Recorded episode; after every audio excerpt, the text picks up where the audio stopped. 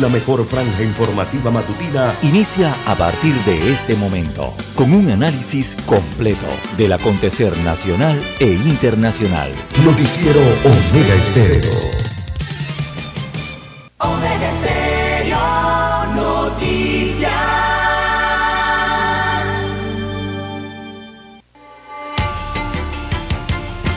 A continuación, los titulares, con los hechos que son noticias hoy.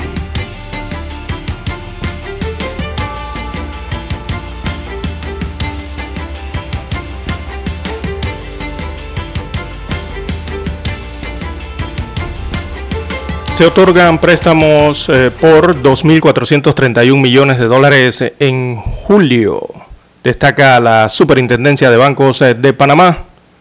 También para hoy, amigos oyentes, por tercer año consecutivo, Tocumen S.A. no pagará dividendos al Estado.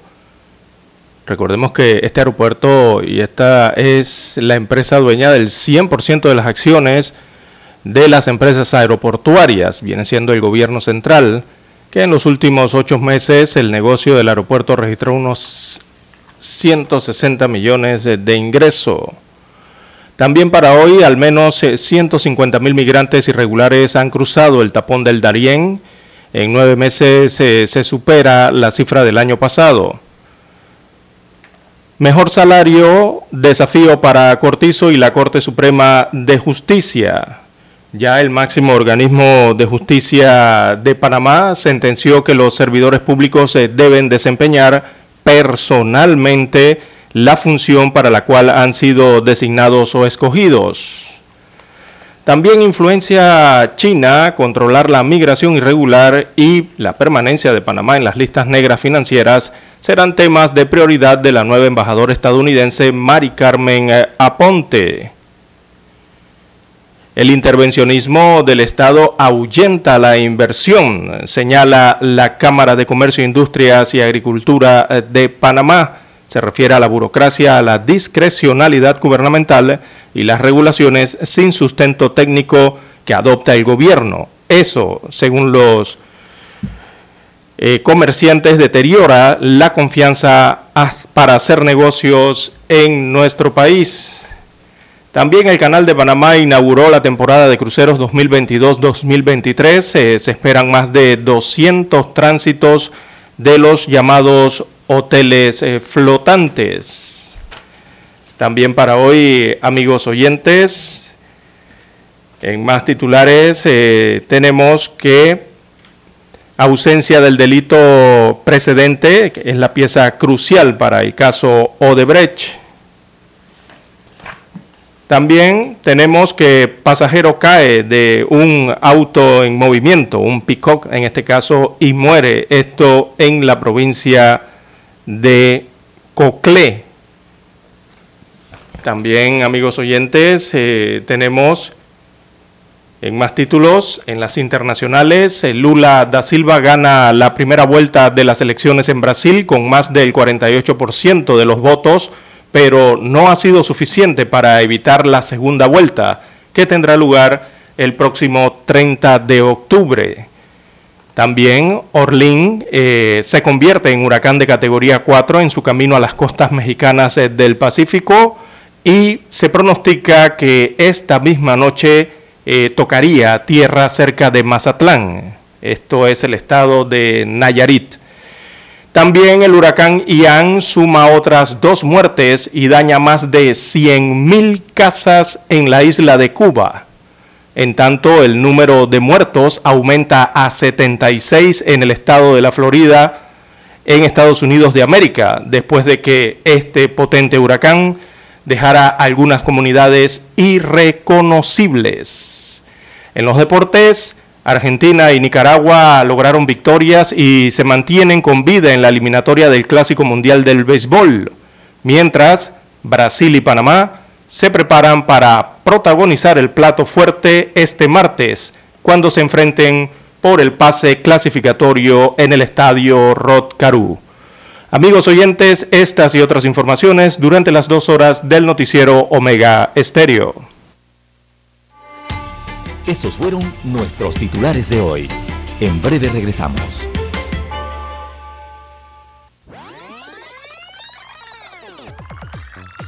Omega Stereo tiene una nueva app. Descárgala en Play Store y App Store totalmente gratis. Escucha Omega Stereo las 24 horas donde estés con nuestra nueva app.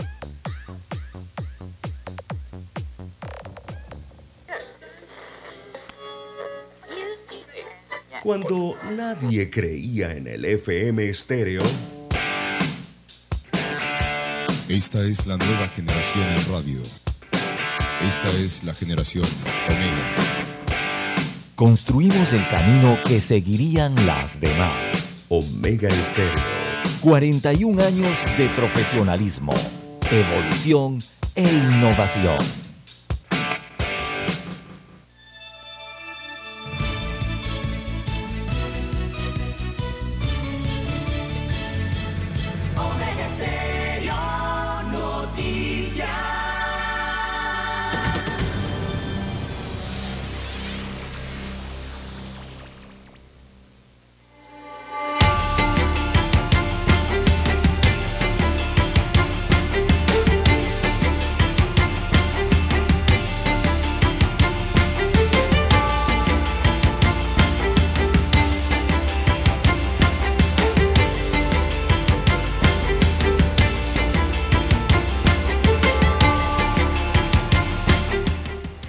Muy buenos días, amigos oyentes que nos escuchan a nivel nacional a través de todas las frecuencias eh, de Omega Estéreo Panamá. Sean todos bienvenidos a esta emisión informativa para este lunes 3 de octubre del año 2022. En el control maestro nos acompaña Daniel eh, Araúz, allá en la técnica, en las cuchillas. Y, en él, eh, y desde la unidad remoto nos acompaña este mes nuestro invitado especial. Saludos, saludos, don César, saludos, Dani. Soy Lucho Barrios, eh, pues ya aquí conocido, de Omega Estéreo. Eh, pues encantado de formar parte pues de este equipo de trabajo por este mes.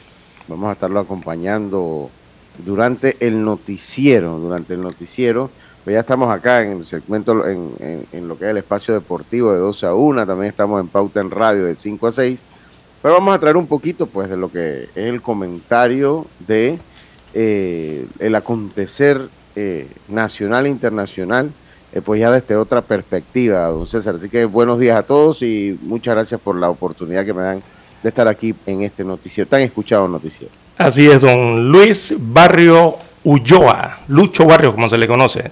Sí, Así que estará don Lucho con nosotros eh, por estas semanas, eh, acompañándonos, ya que don Juan de Dios Hernández se acoge a merecidas vacaciones eh, durante este mes de octubre.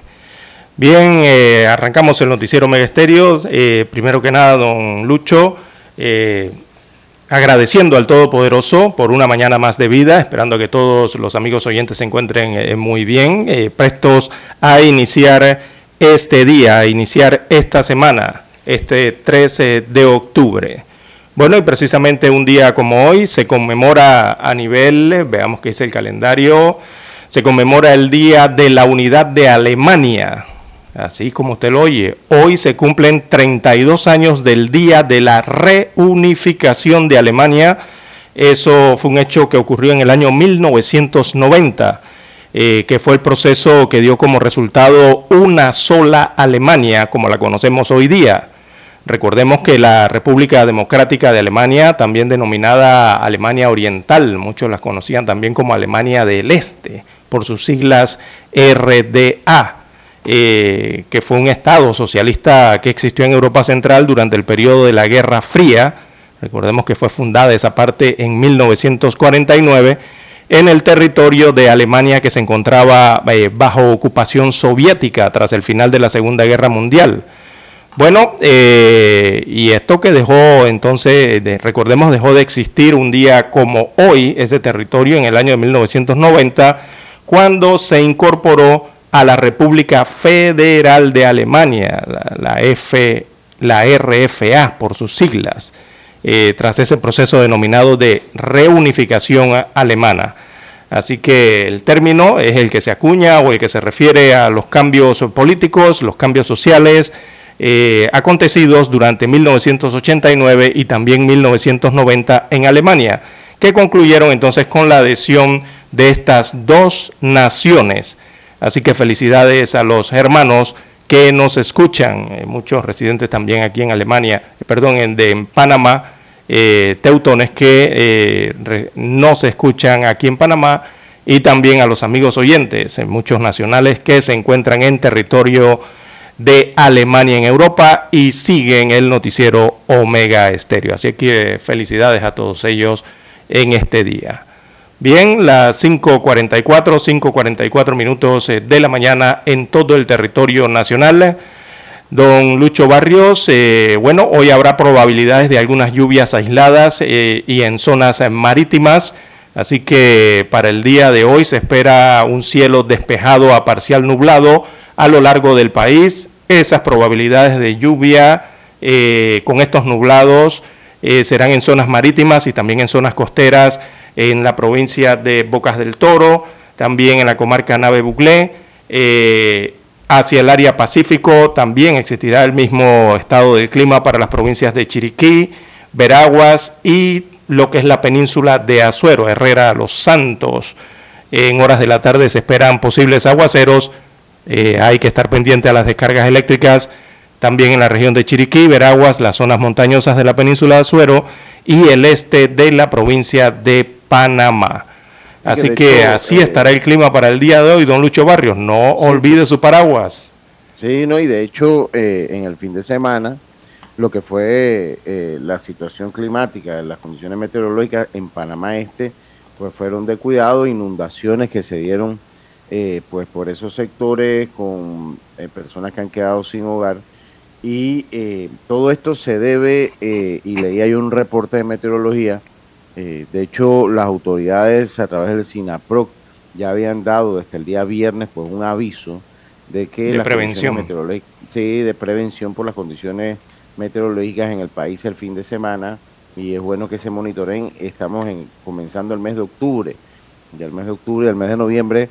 Ah, eh, Los más lluviosos. Y, sí, el más, históricamente era el mes de octubre ahora, con toda esta serie de cambios climáticos, pues se anexa el mes de noviembre también con mucha lluvia, ya que definitivamente las personas que están, eh, pues que viven cerca de lugares susceptibles a inundación, pues tienen que estar eh, con mucho cuidado, muy pendientes de lo que se pueda dar en esas zonas, eh, don César. Así es, don Lucho, amigos oyentes, la cifra de la cantidad de viviendas afectadas durante el fin de semana, principalmente en el sector de Panamá Oeste, en la provincia de Panamá, eh, ya esa cifra sobrepasa las 200 eh, viviendas, las 200 casas que han resultado afectadas, eh, se, se, han inundado, ¿verdad? La introducción de agua y la caída de árboles también. 60 de estas unidades de vivienda se ubican en la comarca Nave Buglé, según el reporte de las autoridades. También otras 25 viviendas resultaron afectadas en la provincia de Veraguas. Eh, principalmente hacia la zona sur eh, de Veraguas.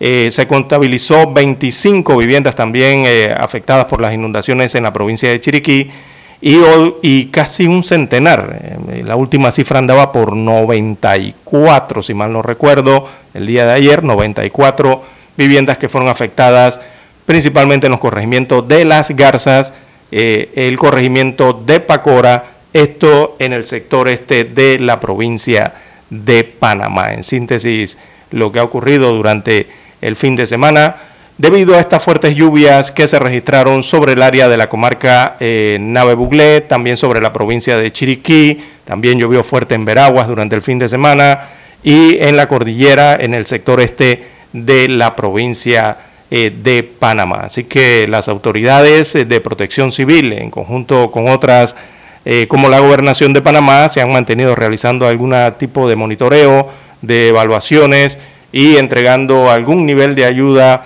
eh, humanitaria a cientos de familias afectadas por fuertes lluvias, ese viento fuerte que nos regularmente trae, ¿no? La tormenta y precisamente las tormentas incluso con descargas eléctricas que ocasionaron, primero que nada, el desbordamiento de ríos y de quebradas en la capital.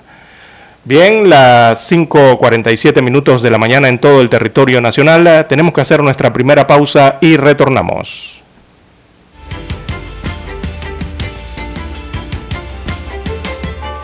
La mejor franja informativa matutina está en los 107.3 FM de Omega Estéreo 5.30 AM.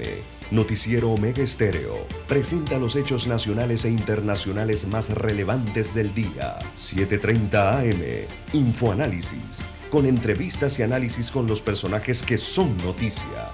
De 8 y 30 a 9 y 30 de la mañana. Sin rodeos. Con Álvaro Alvarado. De lunes a viernes. Por Omega Estéreo.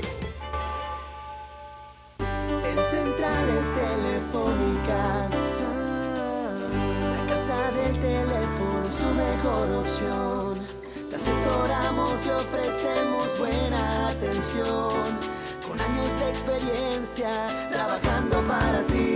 La casa del teléfono, ubicados en ya Brasil hermosa. La casa del teléfono, líder en telecomunicaciones. La casa del teléfono, distribuidores de Panasonic. Ven a visitarnos. La casa del teléfono. 229-0465 lsdtcorp.com Distribuidor autorizado Panasonic Para anunciarse en Omega Estéreo, marque el 269-2237. Con mucho gusto le brindaremos una atención profesional y personalizada. Su publicidad en Omega Estéreo. La escucharán de costa a costa y frontera a frontera. Contáctenos 269-2237. Gracias. Omega Stereo tiene una nueva app. Descárgala en Play Store y App Store totalmente gratis. Escucha Omega Stereo las 24 horas donde estés con nuestra aplicación totalmente nueva. Noticiero Omega Estéreo.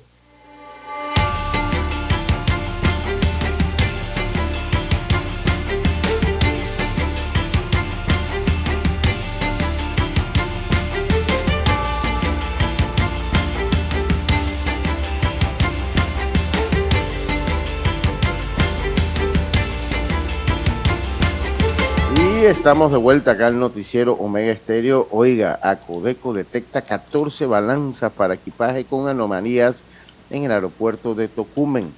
La Codeco realizó operativos de verificación técnica de las balanzas utilizadas para equipajes en, lo- en los aeropuertos de Tocumen y Panamá. Pacífico informó el día de ayer esta entidad.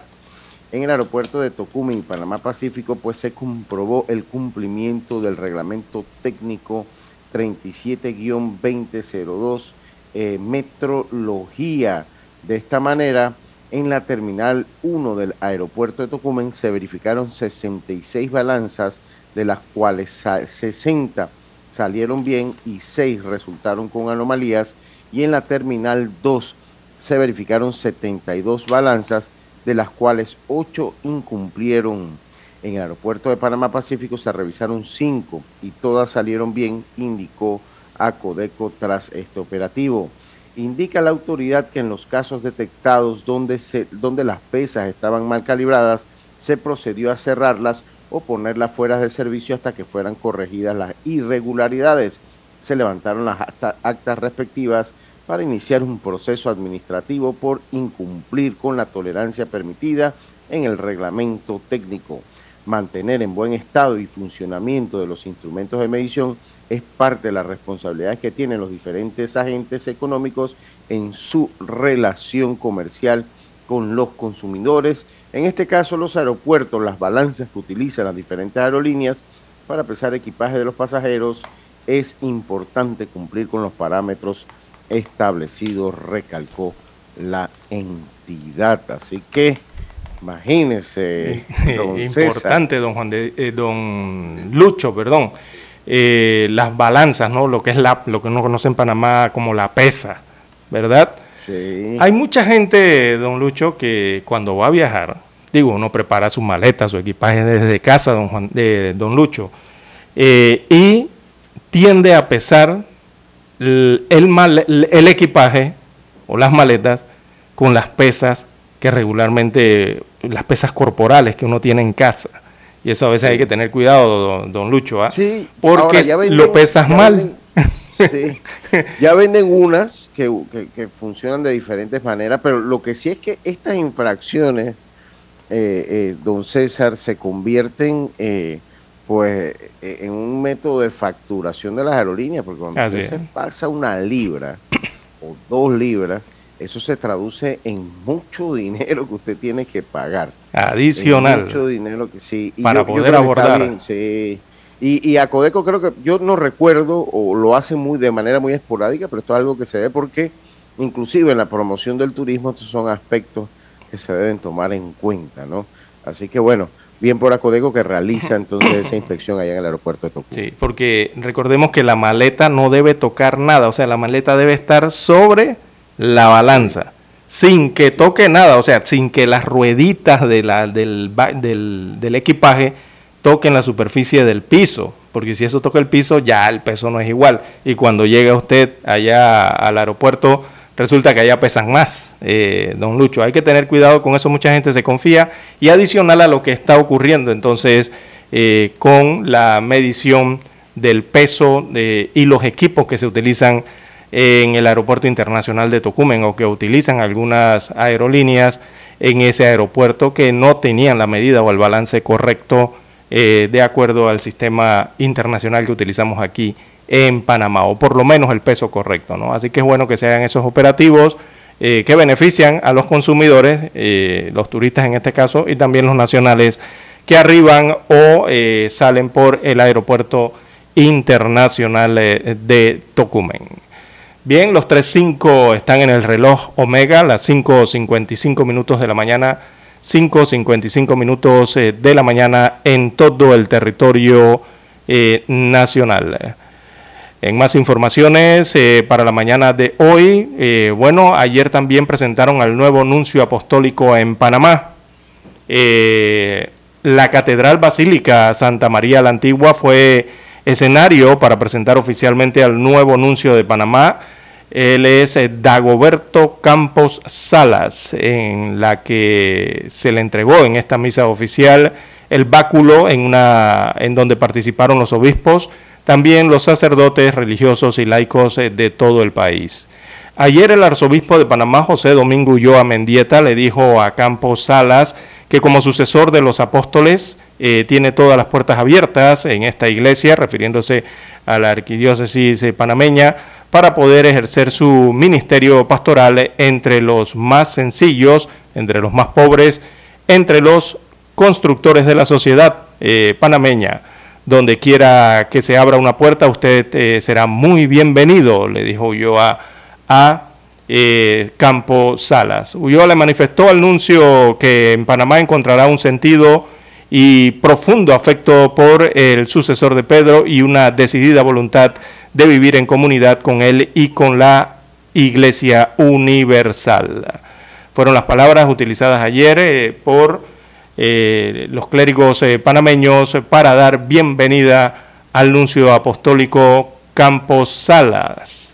Recordemos que el, el monseñor Rafael Valdivieso también recalcó de manera reiterativa la inmensa alegría por la presentación oficial que la, presen- eh, que la presencia hace eh, presente entre nosotros al Santo Padre y, no, y nos hace sentir la comunión con la Iglesia Universal. También señaló el monseñor Rafael Valdivieso, recordemos que él es el presidente de la Conferencia Episcopal Panameña. Así que oficialmente eh, iniciará sus funciones el nuevo nuncio apostólico de la Santa Sede eh, con representación aquí en Panamá. Es el, el si, yo, si yo mal lo recuerdo y, y buscando un poquito la información, eh, es eh, eh, en los últimos cinco años son tres los nuncios Sí, varios. apostólicos, ah, los nuncios eh, pues que hemos tenido acá. eh, y yo recuerdo uno porque era muy activo, que era el, el Carrascoso, que fue muy, muy activo en redes, muy activo y de ahí pues es la, es la sede, es el encargado diplomático de las relaciones, por eso es bueno que la gente lo sepa. O sea, el, el nuncio es el encargado diplomático eh, de las relaciones entre el Vaticano y, el, y la República de Panamá a nivel, eh, eh, pues de, a nivel geo- político, a nivel Exacto. político, es la representación política del Vaticano en nuestro país. Exacto, católico y político, ¿no? Eh, recordemos que Salas eh, nació, él es de Costa Rica, él es de aquí, de nuestro hermano país. Él nació en Punta Arenas, Costa Rica, eh, fue ordenado sacerdote en 1994, es doctor en Derecho Canónico, es importante eso, y también ingresó al servicio diplomático de la Santa Sede en 1999. prestó servicios inicialmente en las nunciaturas apostólicas de Sudán, eh, también en Chile, en Suecia, en Turquía y en México. Ahora fue asignado a la República eh, de Panamá. Bien, las 5.59 minutos eh, de la mañana en todo el territorio nacional. Es hora de escuchar las gloriosas notas del himno de Panamá.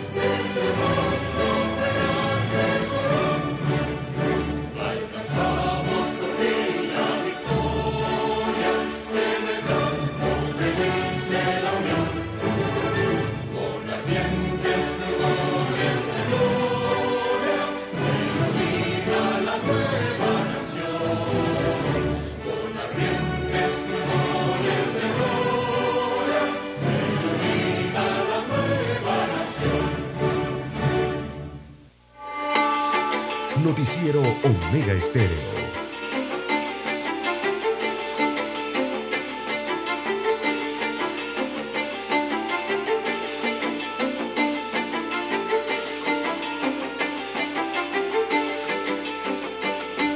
ampliación de la Vía España afectará a comerciantes, pequeños y medianos y grandes inversionistas se someterán a cambios irreversibles en sus negocios.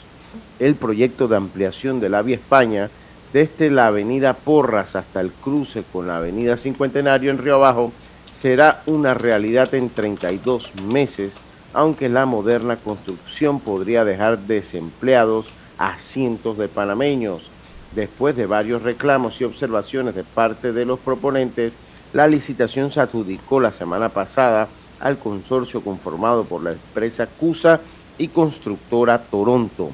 El director de diseño del Ministerio de Obras Públicas, Rolando Lai, informó que ahora sigue una fase de formalización de la documentación que debe hacer los proponentes que ganaron la licitación. Agregó que posteriormente se debe cumplir con un procedimiento en el Ministerio de Economía y Finanzas en el proceso de participación para 18 empresas. El proyecto contempla la reubicación de las utilidades públicas que están dentro de la servidumbre vial y además todo lo que se todo lo que esté todo lo que esté dentro de lo que establezca la ley. Si hay que adquirir alguna servidumbre para los que están dentro de esta tienen que movilizarse, tenemos un dinero destinado para este tema social y afectaciones a algunos comercios recalcolay. El funcionario explicó que los dos carriles del centro serán exclusivos para mi bus, habrá zonas semaforizadas para el control de manera que los pasajeros bajarán y entrarán en los metrobuses en las áreas cercanas a los semáforos con pasos cebras controlados y en paradas fechadas. La nueva estructura vial contempla la reubicación del cableado eléctrico y de telecomunicaciones en viaductos soterrados, así como la edificación de sanitarios. Todo, eh, todo a nivel de usuario, de manera que se eliminarán los pasos peatonales, dándole un aspecto más amigable a la vía. La obra tiene una longitud de 5.41 kilómetros y un costo aproximado de 80 millones 168 mil 741 balboas con 30 centésimos. No permitirá el giro de autos hacia la izquierda y en la intersección de la avenida 12 de octubre, Vía España y Ernesto Telefebre habrá un retorno. El proyecto además eh, cuenta con 17 intersecciones reguladas con semáforo del sistema centralizado con prioridad de paso para los autobuses e incorporación a las fases. Los comerciantes afectados eh, serán varias decenas de... Ah, los comerciantes afectados también se, eh, tendrán varios postes de alumbrado eléctrico, aceras, estacionamientos, tubería de agua potable, cable de fibra óptica de internet y acerca de 300 negocios pequeños y medianos eh, que serán removidos de su lugar y otros sufrirán afectaciones reducción de sus espacios e inclusión eh, que tendrán que ceder a alguna servidumbre pública. Además, los tres hospitales que están a lo largo del trayecto en mención, como lo son el Hospital Pediátrico, el América y el San Fernando, podrían resultar, resultar con dificultad para la entrada y salida de las ambulancias, pacientes y visitantes si no se hacen las adecuaciones técnicas correspondientes. Así que un gran cambio se espera en la, espera. En la Vía España. Lo que pasa, Juan eh, eh, César. Esto sería una renovación urbana prácticamente, según destaca este proyecto. Eh, es una renovación urbana y vial para la Vía España y la vialidad para quienes transitan por allí. Recordemos que este proyecto va, don, don Lucho, es desde la intersección de la vía Porras, como usted bien detalló, hasta la avenida Cincuentenario. Muchos ciudadanos piensan que es desde la vía Porras hacia adelante, o sea, hacia el corregimiento de, Bellavista, de Caledonia. No, no, no es hacia allá. E, e, esta parte no es hacia allá lo que se va a rehabilitar allí o se va a modernizar en algo según la licitación pública es desde la vía Porras en dirección, como si usted fuese para San Miguelito, don Lucho, hacia la Cincuentenario. Son unos casi seis kilómetros, cinco y tantos kilómetros que van a, intervenir eh, sobre la vía España. En lo que destaca usted importante y, resalta es el cambio de las paradas, don Lucho. Eh, la vía España estamos acostumbrados, o bueno, en la mayoría de la ciudad de Panamá estamos acostumbrados a las paradas al lado derecho de la vía. En esta ocasión eh, están incursionando o modificando para introducir las paradas en, la, en el área central, eh, de la vía, en la isleta central. Como ocurre en otros países, don Juan de Dios, eh, don Lucho, en Colombia, usted va a Colombia y hay algunas paradas así, en México, en Chile, las paradas son en el centro. Así que eso es lo que más llama la atención del proyecto que se quiere echar a andar entonces en los próximos meses eh, con la ampliación de la vía Porras. Me decía don Lucho. ¿Sabe que sí? Me, llama la atención, Juan eh, eh, César, me llama la atención, de un solo retorno. O sea, el giro a la izquierda se elimina. Sí, sí, porque si usted viene de, lo que eso se le conoce Balboa, ahí donde ese cruce de Río Abajo. donde está el McDonald's. exacto, donde está el McDonald's. De Río Abajo. Ahí, y, exacto, hay cualquier cantidad de, calles a la izquierda, ¿no? Usted, usted se va por ese trayecto, cualquier cantidad de todas estas calles de Parque Lefebre. Exacto, cuando giras para Parque Lefebre. Cuando gira, sí, exacto, cuando se gira para Parque Lefebre. Entonces, pues por lo que entiendo, solo va a haber un retorno. O sea, que, que, sería interesante ver cómo van a ser todos los comercios que están de ese lado, porque eh, hay mucha ahí hay muchos talleres, muchas tiendas de, eh, autopartes, de servicios de refrigeración, restaurantes. Restaurantes, entonces va a ser muy interesante las afectaciones que ellos vayan a tener y el futuro, porque aquí en Panamá tenemos una cultura, César, que cuando esas remodelaciones se dan, pues muchas veces acaban también con los negocios y con la empleomanía. Sí, no, no soportan el impacto. Hay que ser cuidadoso con eso. Sí, hay que ser cuidadoso. sí, eh, es que el principal problema, don, eh, don Lucho, en la ciudad también es el giro a la izquierda, ese conocido giro que es el que genera el congestionamiento eh, vehicular. Eh, cuando hay saturación, o sea, cuando son horas pico en la mañana eh, o en la tarde y parte del inicio de la noche, ese giro a la izquierda, ese, ese tocar de la, del freno, don Lucho, y disminuir la velocidad o detenerse sobre la vía para tratar de girar a la izquierda o esperar girar, eso genera una cola de automóviles que provocan lo que se sufre a diario aquí en la ciudad de Panamá. Eh, muchos estarán acostumbrados, digo, en, otros países, usted va a Miami, en Florida, y, o donde usted quiera, en los Estados Unidos o otros países, para hacer un retorno usted tiene que ir varios kilómetros. Usted, si usted se equivoca en una autopista o en una carretera nacional, eh, en la entrada que le correspondía y se pasa para encontrar un retorno, el retorno no está allí como estamos quizás un poco acostumbrados en Panamá, que los retornos están bastante cerca. En otros países usted tiene que viajar hasta kilómetros para poder regresar, ¿verdad? Pero todo es cuestión de cultura, ¿no? Sí, pero se han hecho buenos experimentos, César, porque mire, en la transísmica se agilizó totalmente sí, cuando mire. se le quitó el giro a la izquierda. Sobre la 12 de octubre. sobre la 12 de octubre y el de acá abajo, el puente elevado de San Miguelito ya el que va de, que el que viene por, por la Domingo Díaz y quiere girar a Transísmica tiene que tomar hacia la derecha y dar el retorno, girar como si fuera uno para Ojo de Agua, para las cumbres, pero dar el retorno. Exactamente. Y el de la 12 de octubre, que hay que, esos fueron buenos experimentos porque el tráfico en la... Eliminaron el cruce semaforizado y, agilizó el tráfico. Mucho, mucho. Y, y es cuestión de, por eso digo, es cuestión de cultura, ¿no? Es cuestión de acostumbrarse y hacer mejor uso de la red eh, vial. Bueno, esperemos entonces a cómo se desarrolla esta modernización de la vía España que incluye, también hay que señalarlo, eh, los carriles exclusivos para los metrobuses, los autobuses urbanos de Panamá y también eh, nuevas paradas para este sistema de autobuses a lo largo, por lo menos, de este trayecto de la vía España. Eso, el, carril exclusivo es algo que agiliza la velocidad de los autobuses, eso está comprobado sobre la avenida Balboa, perdón, sobre la cinta costera, eh, cómo agiliza el tiempo, la velocidad de los autobuses y en el recorrido y trae muchos beneficios, sobre todo porque recordemos que las vías hay que compartirlas. Hay veces que nosotros, don Lucho, los que tenemos licencia de conducir, tenemos automóviles, imaginamos o nos pasa por la mente que somos los únicos que estamos sobre la vía porque somos conductores y tenemos automóviles.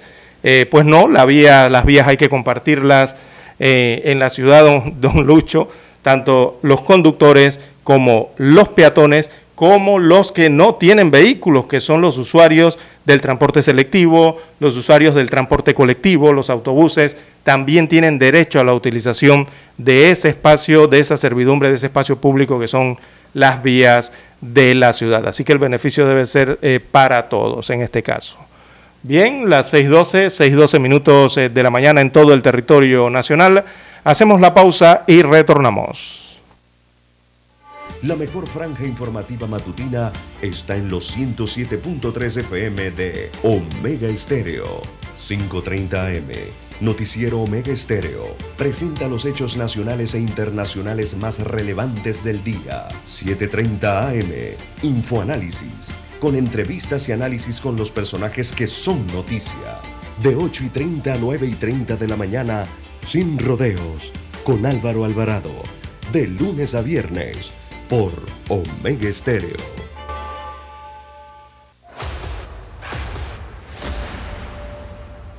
Desde los estudios de Omega Estéreo, establecemos contacto vía satélite con la voz de América. Desde Washington, presentamos el reportaje internacional.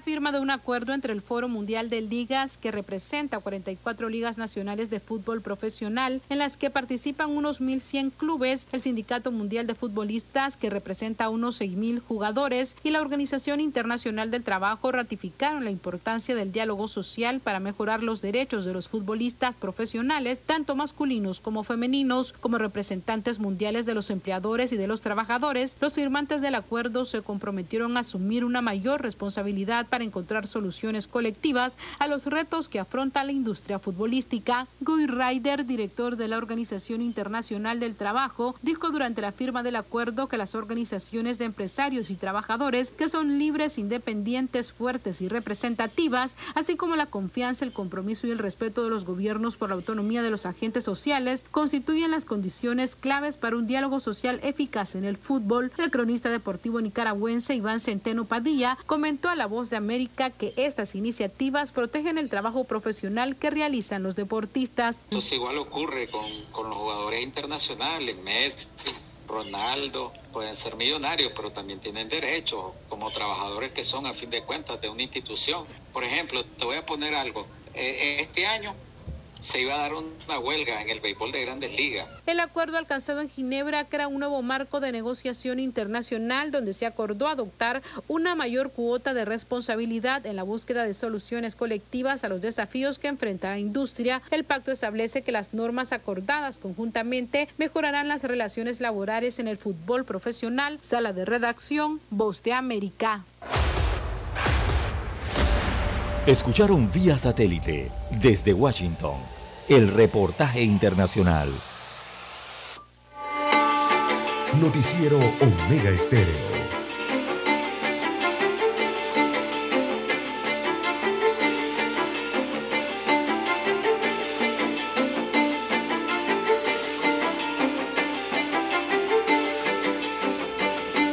Bien, amigos oyentes, la hora en todo el territorio nacional, las 6.15, 6.15 minutos de la mañana en la República de Panamá.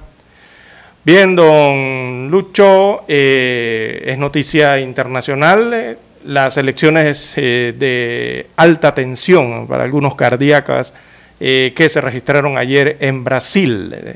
Así que Lula gana, Lula da Silva, Luis Ignacio Lula da Silva, del Partido de los Trabajadores gana, pero no evita la segunda vuelta. estuvo a punto Así que los brasileños tendrán que optar entre mm, la continuidad de Jair Bolsonaro, el actual presidente del país, de, derecha, o la vuelta del izquierdista Luis Ignacio Lula da Silva en el balotaje final, eh, ahora el 30 de octubre, o sea, en la segunda vuelta le llaman también balotaje. Eh, así que ayer esto estuvo de infarto, don Lucho, amigos oyentes, porque comenzaron a contar los votos la tarde de ayer, eh, ya casi llegando la noche eh, y contra todos los pronósticos, el actual presidente Jair Bolsonaro aventajaba a Lula da Silva en ese inicio del conteo de los votos, eh, cuando aún se contabilizaban, fue hasta el porcentaje número 69 del escrutinio. Imagínense usted, el tuvieron que llegar al 69% del escrutinio o de la votación fue allí que tras tres horas eh, del conteo, el candidato del Partido de los Trabajadores, eh, Lula da Silva, finalmente consiguió dar la vuelta al tablero y liderar eh, las votaciones, dejando a Bolsonaro en el segundo lugar, aunque a una distancia mínima, ya que superó por cuatro puntos porcentuales al mandatario, en este caso Lula da Silva, ¿no?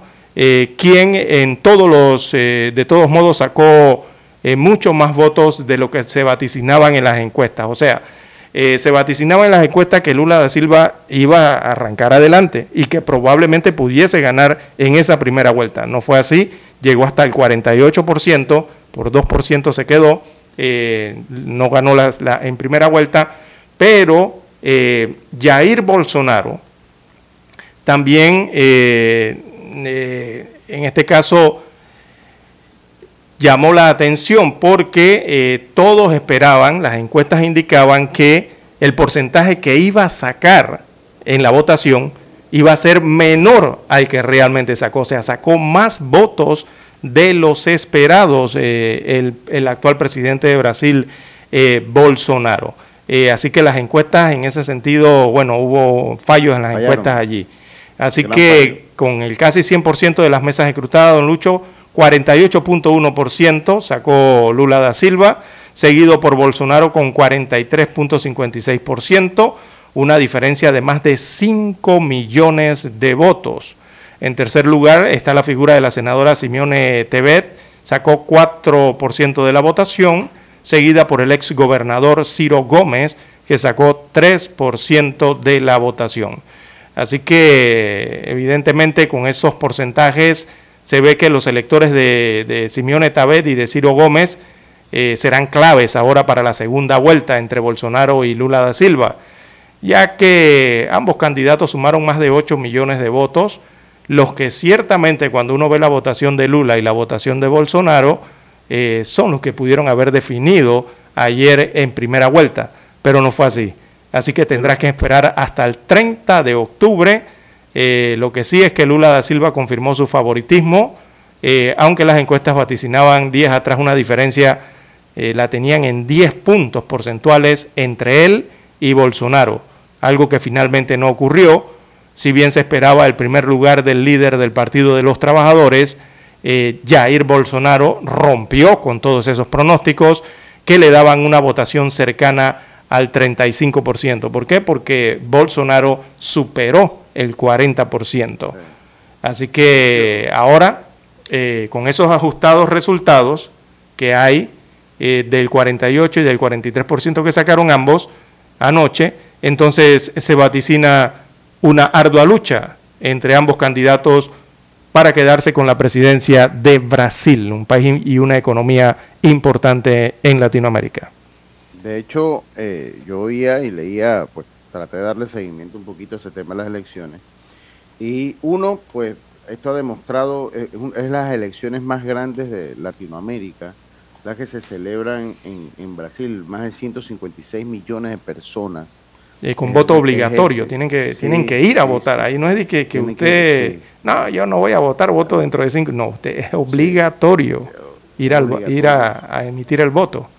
Es correcto. Y eh, pues leía y toda esta tendencia, el resultado de estas elecciones, a pesar que Bolsonaro queda de segundo en las elecciones, pues fortalecen, y eso es lo que, lo que leía yo, eh, y le abre la puerta a un segundo mandato a Jair Bolsonaro, que también eh, recibió su apoyo del expresidente de los Estados Unidos, Donald Trump, en un video donde exhortaba a los brasileños a votar por eh, Jair Bolsonaro, catalogándolo como el mejor presidente en la historia de Brasil y el mejor presidente de la región latinoamericana. Es que lo apoyó para ganar la presidencia en su momento. Claro que sí. Entonces, Cuando era presidente, ya Trump no es presidente.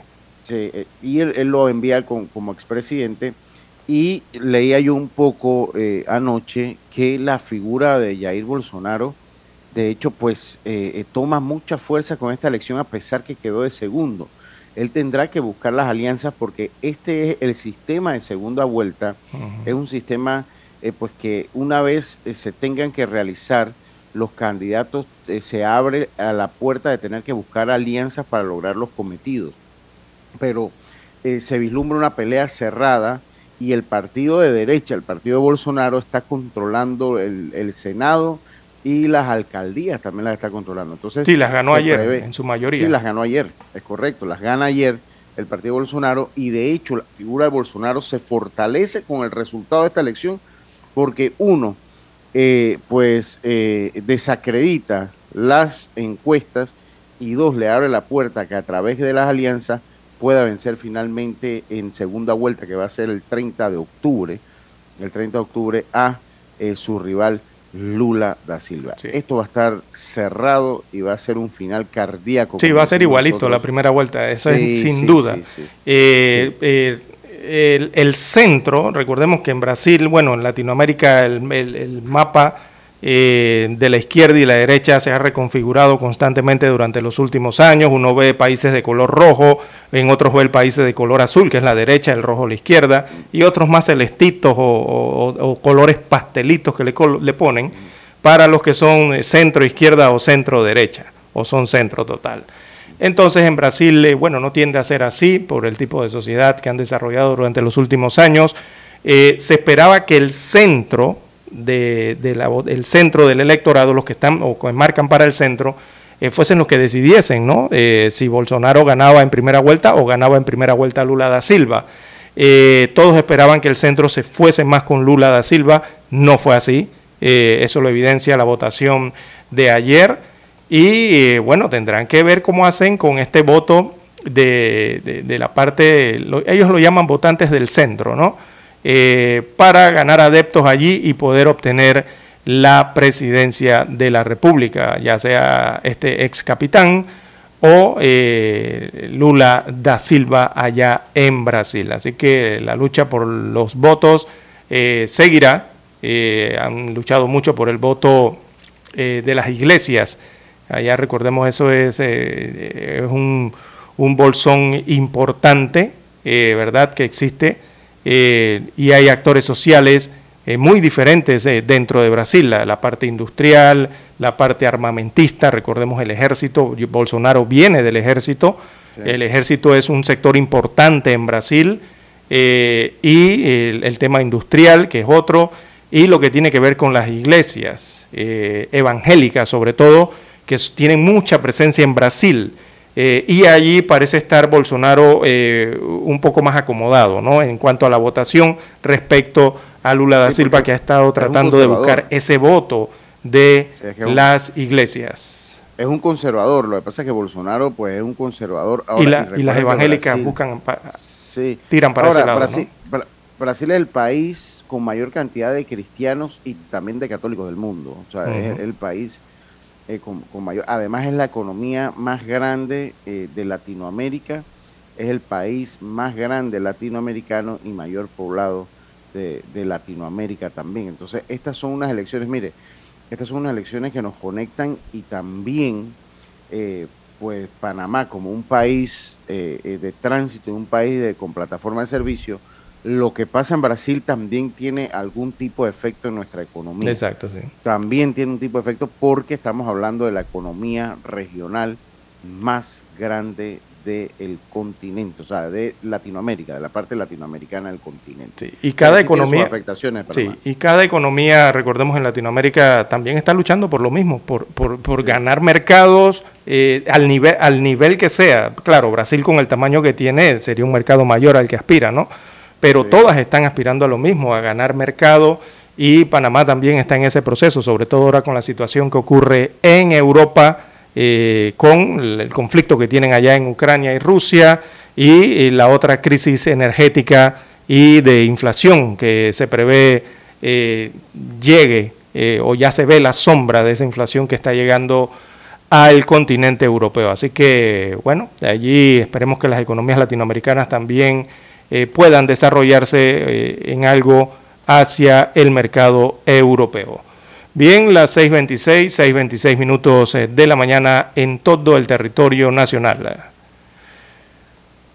Bueno, yo no sé, nos vamos con otra internacional, pues en Florida, Estados Unidos ofrece ayuda federal por los daños que dejó el huracán. Ya casi 850 mil viviendas y negocios seguirán sin electricidad eh, eh, esta semana. Esto pues eh, ante el incremento de esta cifra, a ver, déjenme lo busco acá, pues casi, pues luego de llegar a, a ser 2.67 millones de personas que estuvieron pues afectadas sin electricidad. Además, además del incremento en la cifra de muertos por el huracán Yan, Yan y la falta de energía eléctrica para cientos de miles de personas en Florida y las Carolinas, las autoridades federales se comprometieron ayer domingo a, a entregar una cantidad sin precedentes de ayuda para desastres, mientras los socorristas seguían apresurando a rescatar gente que aún estaba atrapada en las inundaciones. Sí, aunque no lo crean. Días sí, días después que Ian atravesó el centro de la Florida y dejó tras de sí un rastro de destrucción que se extiende hasta las Carolinas. Los niveles de agua seguían subiendo en algunas zonas, inundando casas y calles que no estaban tan mal hace apenas unos días. En medio eh, de las ramas desperdigadas por el terreno de la iglesia episcopal Santa Hilary en Fort Myers, que es por donde precisamente entra el huracán, el reverendo Charles Common admitió la gran pérdida durante el sermón dominical, pero también dio gracias por lo que sigue en pie. Ello incluye los vitrales y los campanarios de la iglesia. Es que eso es un milagro. sí, Realmente un milagro. Usted vio las marejadas ciclónicas, o sea, las, eh, la, la, ola esta enorme que se forma producto de la tempestad, ¿no? Del giro del huracán. Claro. Eh, usted vio el nivel y el tamaño que llevaban esas olas que algo cerca a la costa haya quedado en pie es realmente un milagro, eh, don Lucho. Es tanto... muy duro en Fort Myers. Sí, eh, donde está Sanibel, la isla de Sanibel, la isla de Captiva allí en Fort Myers, eh, el condado de Lee también, que bueno, todo allí donde está Fort Myers, que fue el que recibió el principal impacto, Punta Gorda también. y los mm, ayer observaba algunos videos eh, tomados desde los eh, de estas aeronaves naranja del esto de la Guardia Costera de los Estados Unidos eh, y realmente había sectores, sobre todo las islas. Recordemos que este, esta parte sureste hay muchas islas conectadas con puentes en frente a la costa de, frente a la, parte continental de Florida. había áreas irreconocibles, don Lucho eh, dejaban la cámara estática y no se movía un solo automóvil por, y, las vías las levantó. O sea, la marejada agarró eso como si fuera una sábana y levantó las carreteras completamente, ¿no? Así que áreas que quedaron prácticamente arrasadas eh, en, eh, en, forma, en Fort Myers o en esta parte de la costa. 76, como usted bien señala, no, ya subió a 78 la cantidad de personas eh, que lastimosamente perdieron la vida en Florida y ahora los funcionarios, principalmente el gobernador y otros funcionarios, están enfrentando las críticas sobre el tema de las evacuaciones. Recordemos que ellos hicieron un llamado de una evacuación voluntaria inicialmente, dos días antes de que llegara el huracán. Eh, un día antes que llegara el huracán la decretaron obligatoria, o sea que había que salir de esas áreas inundables pero lastimosamente mucha población no hizo caso y prefirió quedarse en sus propiedades. Eh, ahí parte de las consecuencias ¿no? de, estas, de esta cantidad de víctimas registradas por el huracán Ian. Hay otro huracán en México, en el Pacífico, de él vamos a estar hablando más adelante. Hay que hacer la pausa para escuchar eh, los periódicos.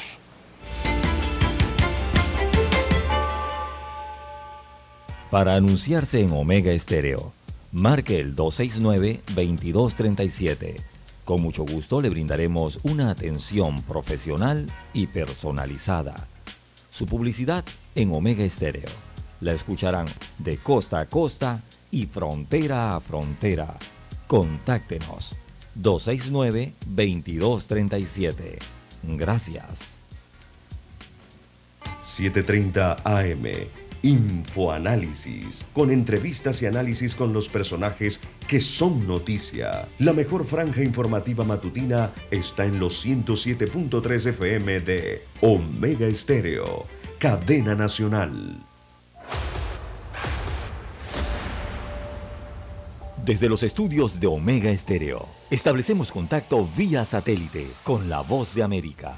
Desde Washington, presentamos el reportaje internacional.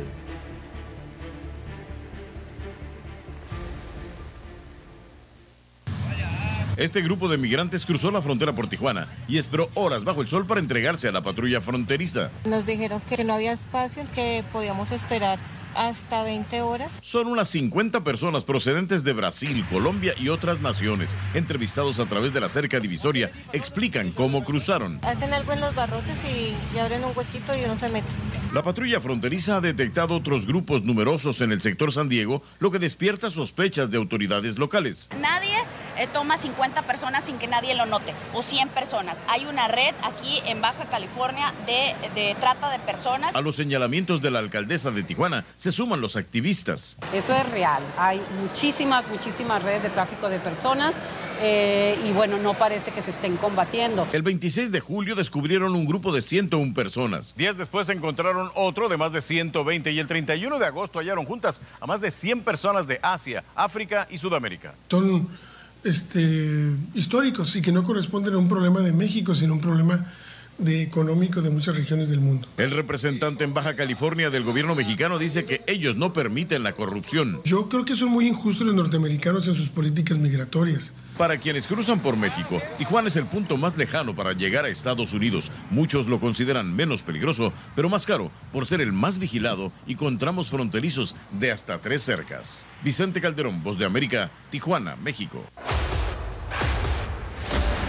Escucharon vía satélite desde Washington el reportaje internacional. Noticiero Omega Estéreo. Las noticias impresas en tinta sobre papel. Con ustedes. Escuchando el periódico. Los titulares de las primeras planas de los diarios estándares de circulación en Panamá.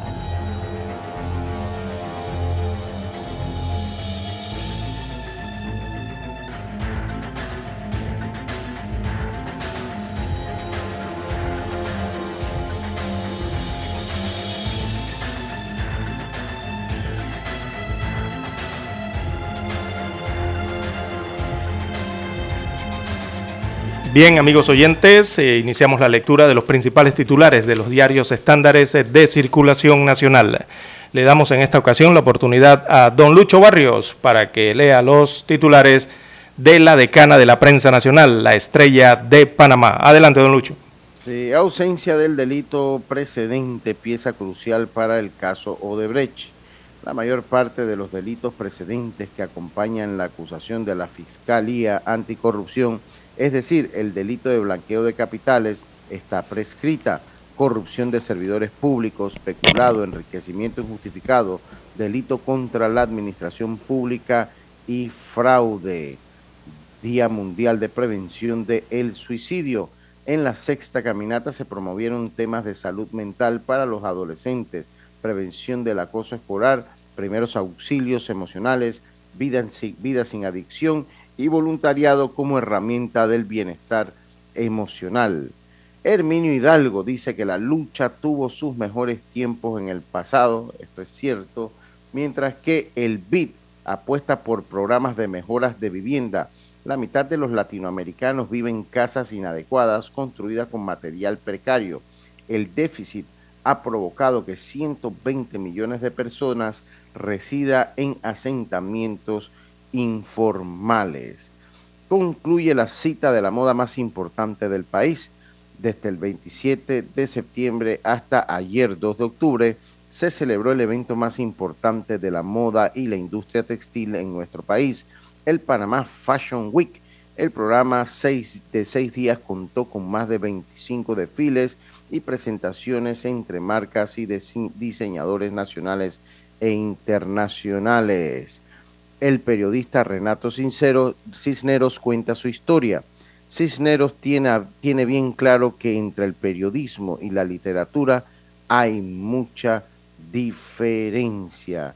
También la reina de la coca y la conexión con Panamá, Ana María Cameno, la dama de hierro, como también era conocida, creó una estructura para lavar los dineros de la droga y convertirlos en productos financieros cuyos beneficios eran enviados a Panamá por haber sido diseñada, haber sido durante años la reina de la coca, pagará 16 años en prisión y 21 millones de dólares a la justicia española. Estos fueron los titulares de eh, la decana de Panamá, la estrella de Panamá. Adelante, César. Bien, el diario La Prensa titula para la mañana de hoy, Mejor salario, desafío para Cortizo y la Corte.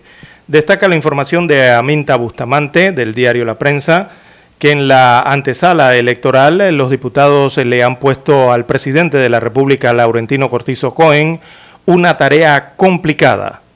vetar un proyecto de ley que según los expertos tiene vicios eh, de inconstitucionalidad o sancionar una iniciativa que mejoraría los ingresos personales de las autoridades locales, en su gran mayoría del gobernante Partido Revolucionario Democrático. Recordemos que la Corte Suprema de Justicia ya sentenció que los servidores públicos deben desempeñar personalmente la función para la cual han sido designados o escogidos. Así lo dice la ley máxima que está en los artículos de la Constitución o la Carta Magna del país. En más titulares de la prensa para la mañana de hoy, intervencionismo del Estado ahuyenta la inversión, la burocracia, la discrecionalidad gubernamental y las regulaciones sin sustento técnico que adopta el gobierno deterioran la confianza para hacer negocios en el país, advirtió la Cámara de Comercio, Industrias y Agricultura de Panamá. También se otorgan préstamos por 2.431 millones de dólares en julio. Es un tema de la banca panameña. Eh, destaca el informe económico que en el mes de junio los desembolsos eh, de los nuevos eh, préstamos totalizaron 2.583 millones de dólares, mientras que en julio la cifra fue de 2.431 millones, en ambos casos superando los, los 2.193 millones de dólares que en promedio se desembolsaban mensualmente en el 2019. Esto según información eh, compartida por la Superintendencia de Bancos eh, de Panamá. En otros títulos, eh, para la mañana de hoy, lo que ha dicho la Corte sobre el blanqueo de capitales. Hay un análisis que aparece hoy en la página 2A del diario La Prensa, es un análisis del abogado Rodrigo Noriega. Bueno, destaca la información que la jurisprudencia de la Corte Suprema de Justicia ha sido constante con la interpretación de que el delito de blanqueo de capitales es autónomo y, por tanto, no requiere de un delito eh, precedente. Así consta en fallos emitidos, entre otros, por Aníbal Salas, José Ayuprado y Luis Mario Carrasco, destaca la pluma del abogado. También para hoy, en la sección de economía, eh, desarrollan el reportaje Barú, entregan expedientes sobre anomalías ambientales. También en panorama, 13.000 pacientes acuden a las clínicas post-COVID-19. Además, eh, alianzas afinan estrategias para segunda fase del diálogo. En la sección Vivir Más, bueno, allí desarrollan el reporte una alianza para luchar contra el cáncer eh, de pulmón. También la Senacid urge de más dinero en el año 2023 para invertir en proyectos.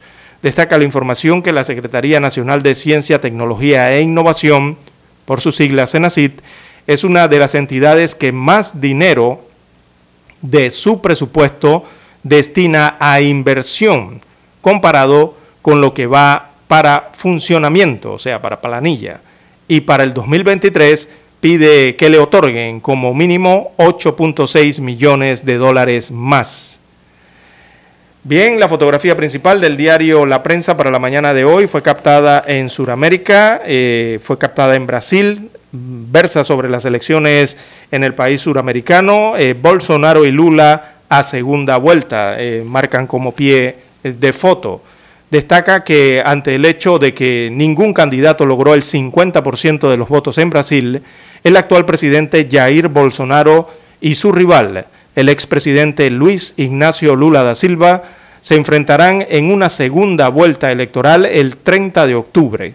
Con el 96.5% de las mesas escrutadas, los dos favoritos para gobernar el segundo país más poblado del continente durante los próximos cuatro años, eh, tenían, veamos la gráfica, una diferencia de apenas cuatro puntos porcentuales. Lula marcaba 47.8% y Bolsonaro marcaba 43.7%. Eso representa unos 5 millones de votos de diferencia, que es casi nada en Brasil, porque habían habilitado casi 100, mm, 156 eh, millones de personas para ejercer el voto. Bien, aparece el momento entonces en las gráficas en que Lula da Silva da un beso, el momento en que ejerce eh, su derecho al voto, y también Jair Bolsonaro cuando ejercía el voto llegó entonces con la camiseta de la selección, la verde amarela. Bien, son los títulos del diario La Prensa para la mañana de hoy. Con ella culminamos la lectura de los principales titulares de los diarios estándares de circulación nacional. Hasta aquí. Escuchando el periódico. Las noticias de primera plana, impresas en tinta sobre papel.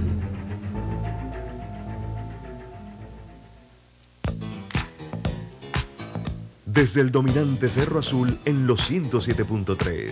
107.3. Continúa por el majestuoso Cerro Canajagua en los 107.5 para provincias centrales. Hasta el imponente Volcán Barú. Volcán Barú. En los 107.3. Transmite Omega Estéreo, cadena nacional simultánea. Noticiero Omega Estéreo. Desde los estudios de Omega Estéreo, establecemos contacto vía satélite con la voz de América. Desde Washington, presentamos el reportaje internacional.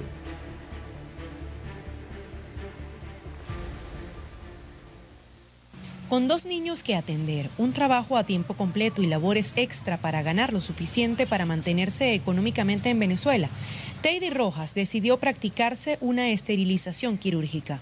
La crisis me impulsó a hacer eso porque este, para traer un bebé al mundo tienes que tener o darle una buena calidad de vida, pues.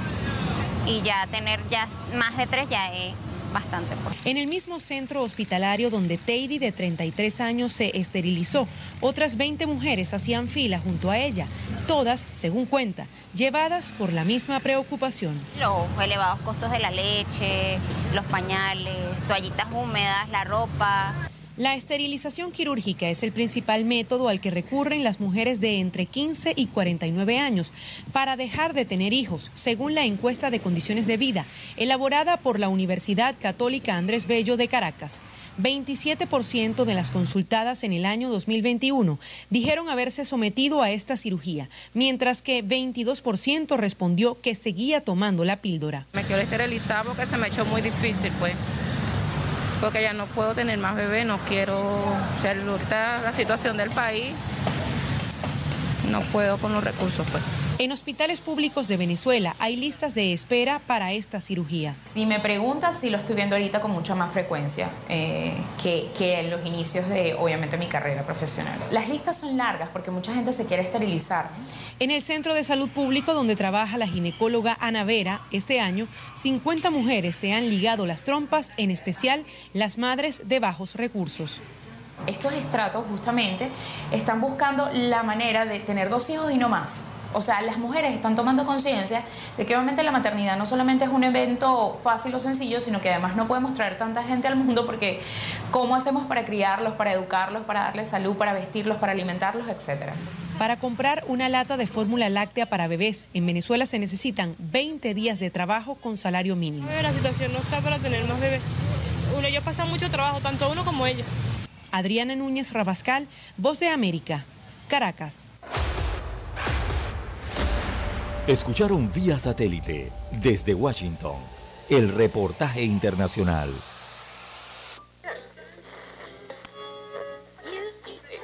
Cuando nadie creía en el FM estéreo. Esta es la nueva generación en radio. Esta es la generación Omega. Construimos el camino que seguirían las demás. Omega Estéreo.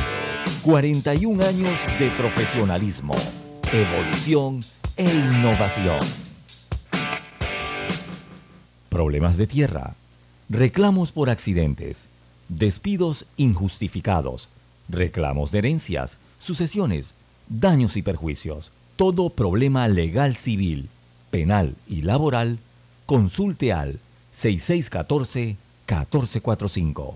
Licenciado Juan de Dios Hernández le atiende. 6614-1445.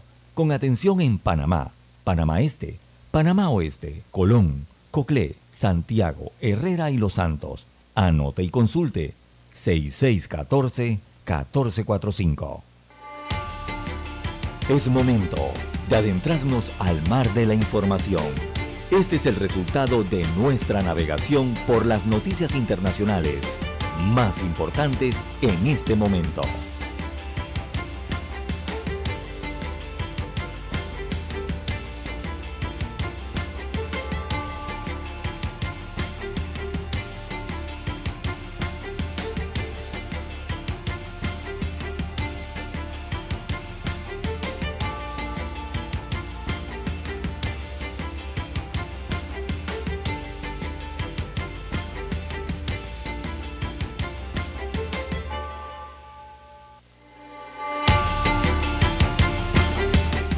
Tragedia en Indonesia, al menos 125 muertos en estampida en un estadio de fútbol. Así es, eh, al, menos al menos 125 personas murieron después de que estalló el caos y la violencia durante un partido de fútbol de la Liga de Indonesia en las primeras horas del domingo. Según el gobernador de Java Oriental, en uno, es uno de los desastres en los estadios más mortíferos de todos los tiempos. Así que los seguidores del Arema Fútbol Club y su rival Paraceiba Surabaya, dos de los equipos de fútbol más importantes de Indonesia, se enfrentaron en las gradas después de que el equipo local de Arema Fútbol Club fuera derrotado por tres goles a dos en un partido en la ciudad de Malán, en el estado de Java, dijo la policía. Los seguidores del equipo perdedor invadieron la cancha y la policía lanzó gases lacrimógenos, lo que provocó una estampida que causó casos de asfixia, informó el jefe de la policía de Java Oriental, Nico Afinta, durante una conferencia de prensa posterior al evento.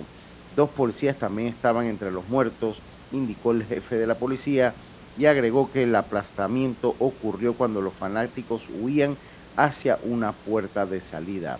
Más de 300 personas resultaron heridas según las autoridades de Indonesia, y, hay temores de que aumente el número de muertos. Más temprano, ayer domingo, el gobernador de la provincia de Java Oriental, donde ocurrió el incidente, dijo que el número de muertos era de 131. El jefe de la Policía Nacional, Listo Sigit Parabou, declaró que la discrepancia de los números más altos de antes y dijo la discrepancia de los números más altos de antes y dijo que se debió a que se registraron algunas bajas dos veces. El presidente de Indonesia, Joko Widodo, también conocido como Jokowi, ordenó el domingo que se suspendieran todos los partidos de la liga hasta que se completaran las investigaciones. Así es. Lo he, sí, lo he pedido especialmente, le he pedido al jefe, especialmente al jefe de la policía que investigue y llegue al fondo de este caso, afirmó Yokowi en un discurso televisado. La deportividad, la humanidad y la hermandad deben defenderse en Indonesia. Una avalancha eso y una tragedia realmente. la, catalogaban la tercera más grande, pero yo creo que va a llegar a la primera más grande con esa cantidad de fallecidos, por lo menos en el fútbol. Y hay tres versiones que se manejan en este momento. La primera es, se le achaca eh, esta tragedia a la actuación de la policía, la cual irrumpió en el césped, no haciendo uso de, de, las cachiporras o las porras, como le llaman, y los gases lacrimógenos eh, para hacer frente a la marejada de, fanáticos que estaban entrando al campo, o sea, la invasión del campo, ¿no? Por parte de los aficionados locales del equipo del eh, Arema. Eh, los, los, hinchas como no, estaban eh, eh, contentos con el resultado, como bien señala don Lucho. La segunda versión que se maneja es a un hacinamiento del estadio, o sea, que supuestamente habían revendido las entradas. cabían unas 38 mil personas, pero habían más de 42 mil en el estadio. Así que el Ministerio de Seguridad de Indonesia también está investigando eh, lo referido a ello y, han explicado que aconsejó a la organización más bien ¿no? no llegar a esas cifras de aforo, pero su solicitud no fue atendida en el momento y se sobrevendió eh, el estadio. Esa es la otra que se maneja. Y además hay una tercera versión que se maneja.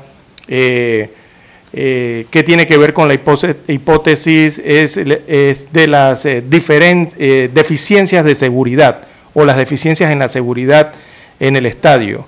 estos errores entonces en los protocolos retrasaron la llegada de las asistencias médicas que son necesarias si se presenta alguna situación eh, dentro del estadio. Por eso la cantidad de fallecidos, ¿no? 156 creo que, iba la cifra.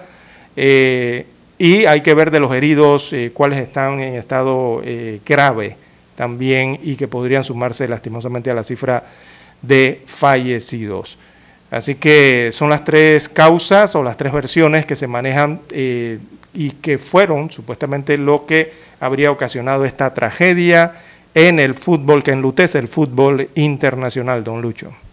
Sí, recuerda que también FIFA tiene normas, eh, eh, César, de dejar aproximadamente un 10% de la capacidad de los estadios que no se venden los tiquetes precisamente para, para evitar eh, que se sobrevendan los estadios, que sobrevendan las entradas en los estadios y en estos países, en los países nuestros, en los países que no tienen experiencia manejando esto, también la acción de la policía, porque usted no puede descartar ninguna de las causas que usted acaba de mencionar, se pueden descartar.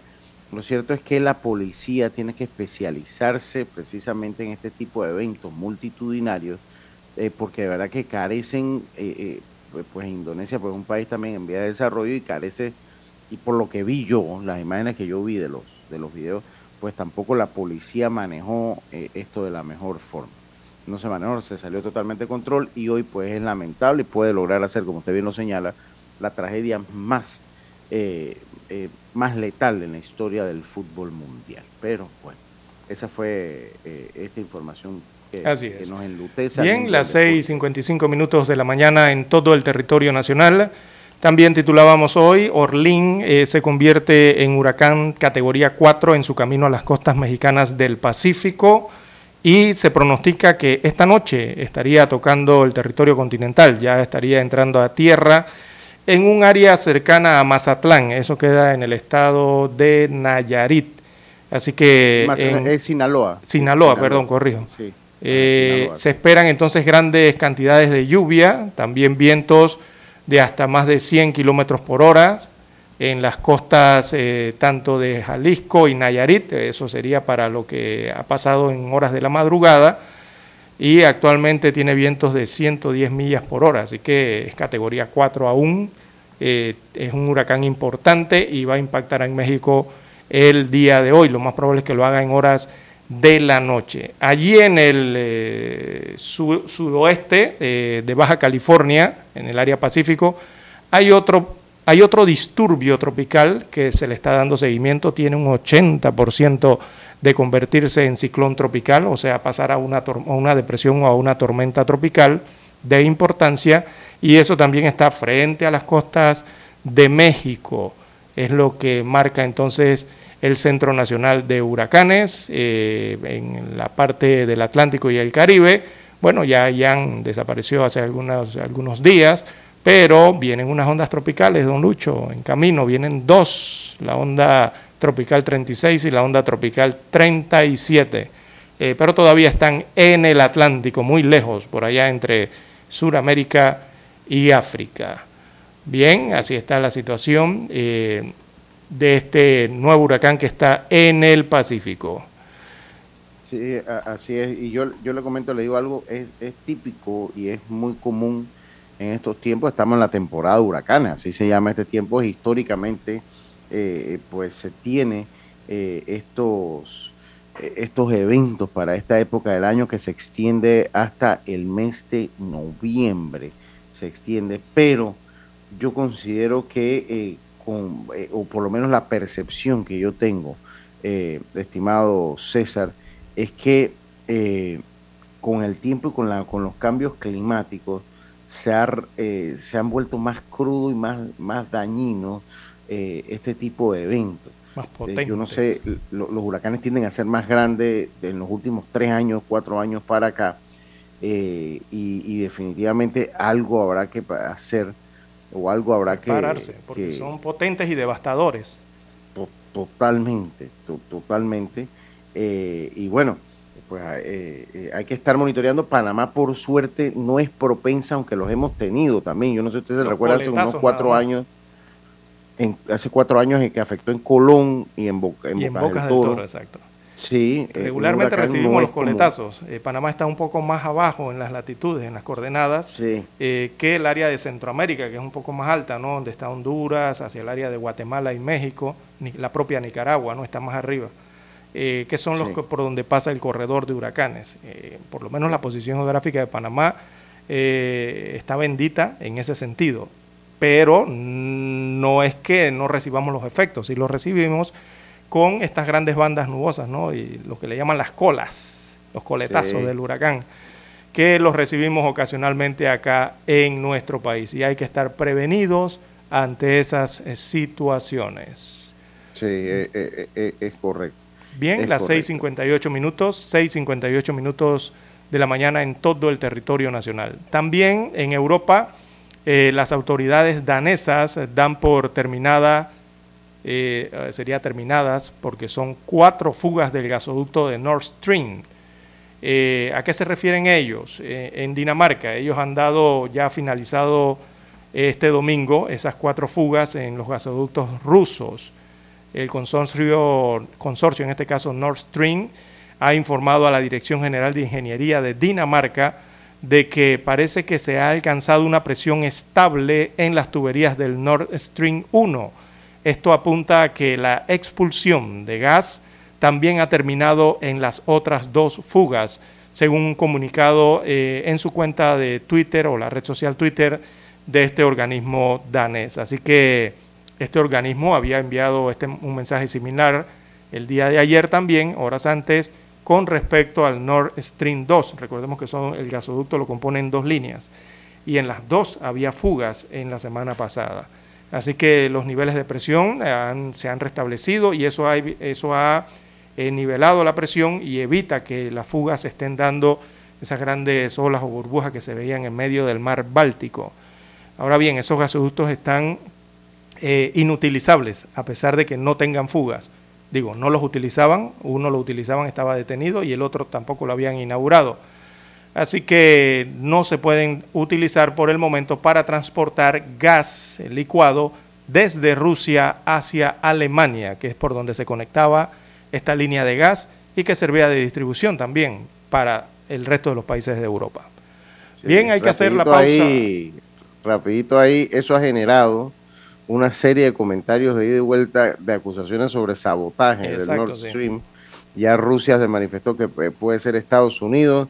Lo cierto es que eh, es un tema sensible, lo que es el gas, sobre todo para la temporada que viene. Ya comenzó el otoño, viene el invierno y esto pues es un tema muy sensible en Europa, que es muy dependiente del gas. Mm. el, el, invierno está a las puertas de Europa.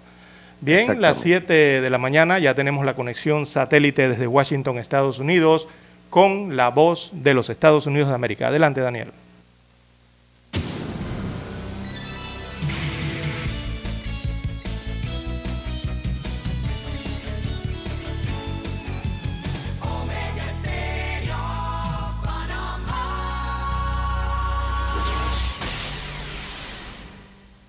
El satélite indica que es momento de nuestra conexión. Desde Washington, vía satélite y para Omega Estéreo de Panamá, buenos días, América. Buenos días, América. Vía satélite. Desde Washington.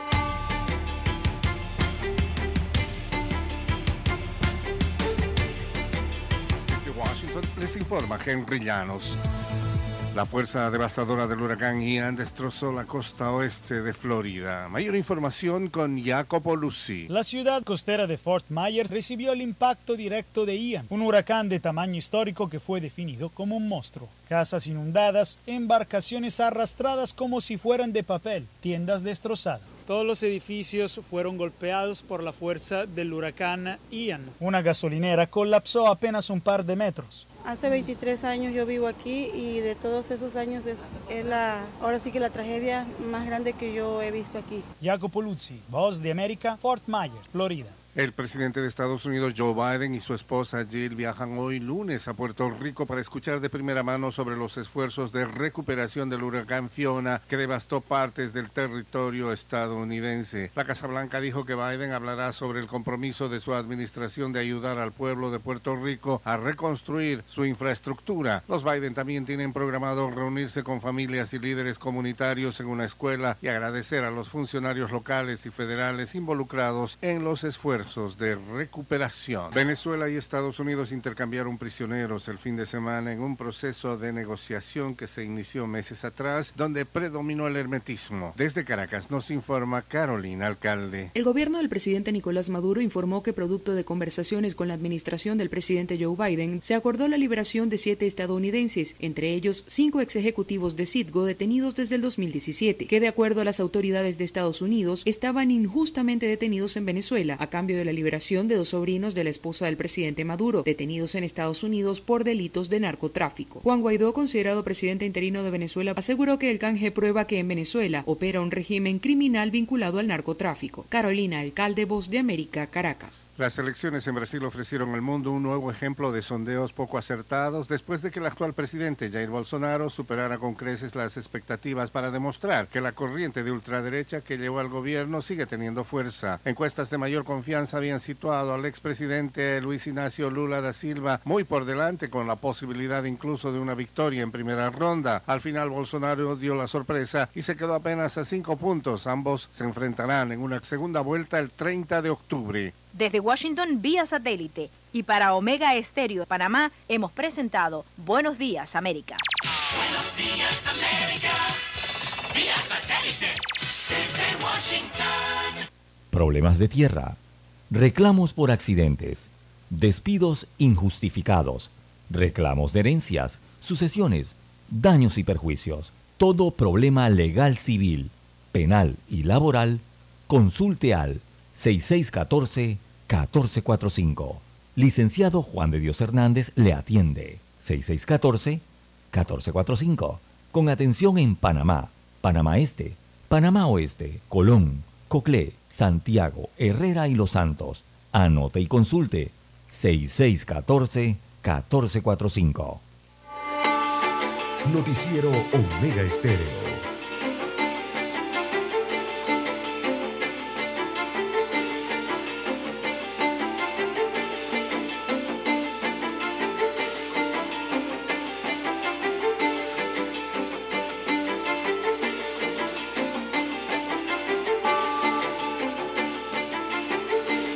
Bien, amigos oyentes, las 7.5, 7.5 minutos eh, de la mañana en todo el territorio nacional.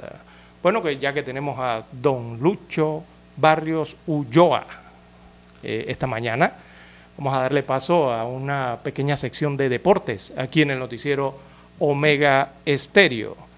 Bueno, don Lucho, ah, el, el la eliminatoria del Clásico Mundial de Béisbol se realiza aquí en Panamá, en Ciudad de Panamá, en el Estadio Rocarú, desde el pasado viernes. Ha estado durante todo este fin de semana y va a continuar parte de esta semana. Es la clasificación, entonces, la eliminatoria para ir al, Clásico Mundial de Béisbol. Eh, los resultados de anoche, don Lucho, ¿cómo, cómo, cómo estuvo anoche el Clásico y cómo le va a Panamá? Sí, bueno, ayer nos jugó el equipo de Panamá. De hecho, este es un torneo a doble eliminación. El equipo de Panamá había jugado eh, el día sábado y había vencido al equipo de eh, Argentina. El torneo empieza el día viernes. Eh, en ese momento, pues, como es un torneo, este es un torneo donde se asignan los cabezas de serie, que había sido Panamá y Nicaragua, eran los cabezas de serie. Eh, cuando hablamos de un torneo a doble eliminación, eh, pues es un torneo donde eh, el primero que pierde dos se va a casa. El primero que pierde dos se va a casa. Entonces empieza el día viernes con la victoria de Brasil sobre Nueva Zelanda y de Argentina sobre Pakistán. Sobre Argentina sobre Pakistán. De esta manera entonces se le asigna a los rivales en los brackets al equipo de Nicaragua y Panamá, donde entonces el día sábado juega eh, a primera hora el equipo de Brasil ante el equipo de Nicaragua. El equipo de Brasil sorprende al equipo de Nicaragua, cuatro carreras por una, mientras que Panamá vence al equipo de Argentina eh, por abultamiento de carreras, 11 carreras por cero. 11 carreras por cero. De esta manera, eh, eh, pues esta eliminatoria de seis equipos da dos cupos al Clásico Mundial de Béisbol que se va a realizar en eh, Estados Unidos, en diferentes partes del mundo, en Estados Unidos y en Asia a partir de marzo del próximo año. El domingo entonces se dan los partidos entre de la ronda de perdedores, desde la ronda de perdedores en donde eh, el equipo de Nicaragua venció por abultamiento de carreras al equipo de Pakistán. 12 carreras por cero. No es la primera vez que participa Pakistán en una eliminatoria clásico mundial. Eh, Eh, muchos de han esta manera ya sorprendidos con este equipo. eh, es que pensaban que en Pakistán no se jugaba béisbol. Algunos. Lo, lo que pasa es que las reglas del clásico mundial es que si tú tienes, eh, si tú eres hijo, tienes, eres hijo de un panameño o tu abuelo es panameño, puedes representar al país. Ajá. Esto es una medida que se va tomando para, precisamente para popularizar el, el béisbol en otras partes del mundo. De hecho, el panameño Bruchen juega por Panamá un clásico mundial y en el último clásico mundial jugó por China.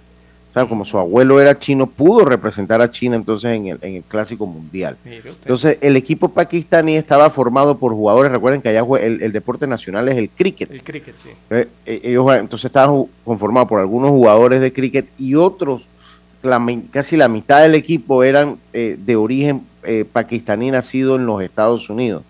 Yo conté, pues, de- de- de- habían nacido en diferentes estados de los Estados Unidos, tenían el jugador más joven del torneo con 16 años.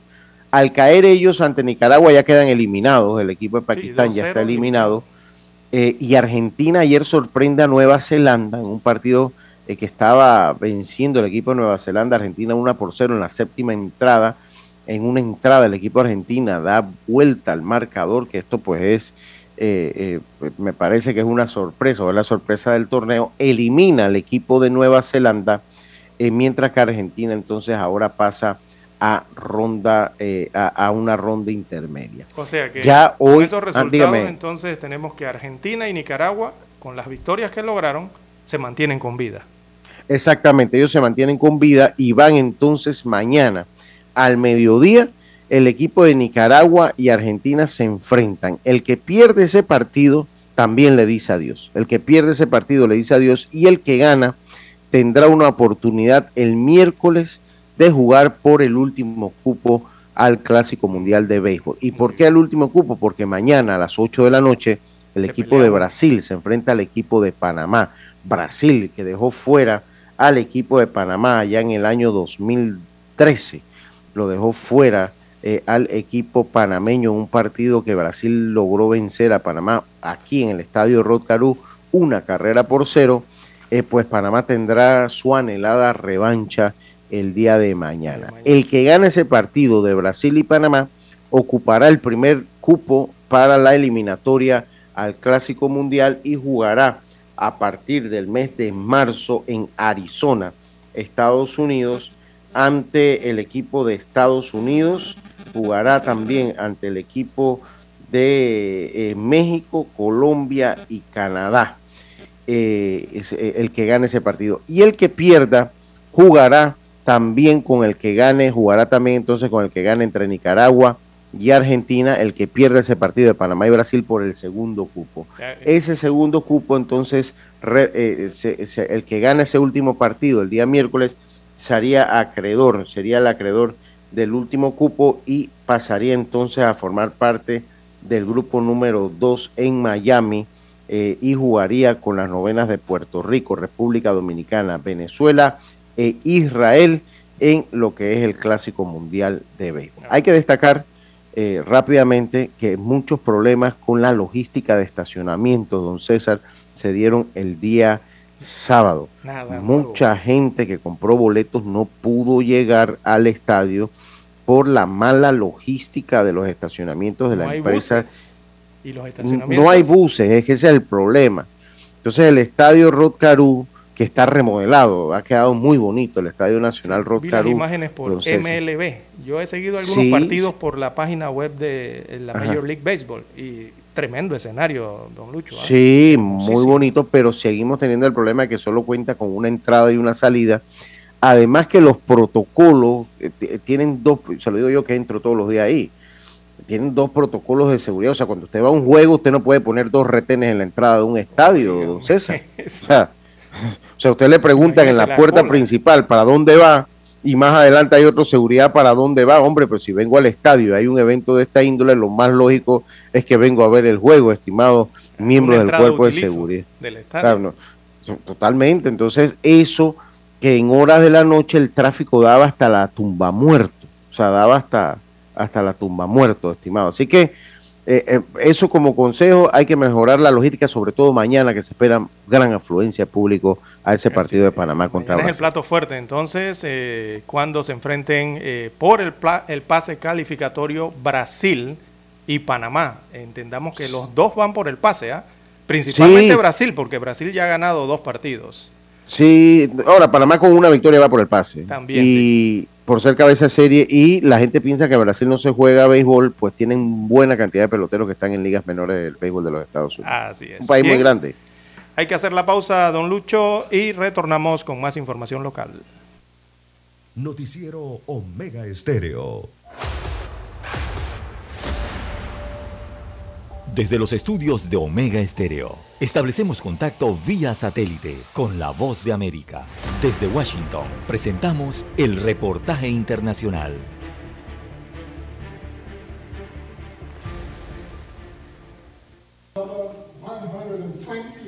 Luego de más de dos años de pandemia, la OPS vuelve a realizar un evento presencial. Y es que en su aniversario número 120, el organismo celebra los logros en el combate del COVID-19, sin dejar de destacar que la pandemia aún no ha terminado. De los 35 países miembros de la Organización Panamericana de la Salud, Estados Unidos, Brasil, México y Argentina son los que más dosis de vacunas han administrado, algo que de acuerdo con algunos de los gobiernos no se habría logrado sin la cooperación regional, parte de las lecciones de la pandemia. Así lo indicó el presidente Alberto Fernández, al ser Argentina uno de los países miembros de la directiva del organismo regional. La primera es la importancia de priorizar la salud y la segunda es que de las crisis, como de cualquier emergencia, nadie se salva solo. La Casa Blanca ha decretado fin de la pandemia en Estados Unidos, aunque para la fecha un poco más del 67% de la población está vacunada con las dos dosis reglamentarias, según la Clínica Mayo, y un poco más del 35% tiene la primera dosis de refuerzo, de acuerdo con los CDC. Nuestro camino hacia la recuperación y la reconstrucción solo será posible si reconstruimos juntos nuestro sistema de salud. Y este parece ser uno de los compromisos de la recuperación post-pandemia, según Javier Becerra, secretario de Salud de Estados Unidos, aunado a una mayor atención focalizada en los impactos del COVID-19 en la salud mental y en la vacunación contra otras enfermedades prevenibles. Natalisa Las Guaitero, Voz de América, Washington. Escucharon vía satélite desde Washington el reportaje internacional. Noticiero Omega Estéreo.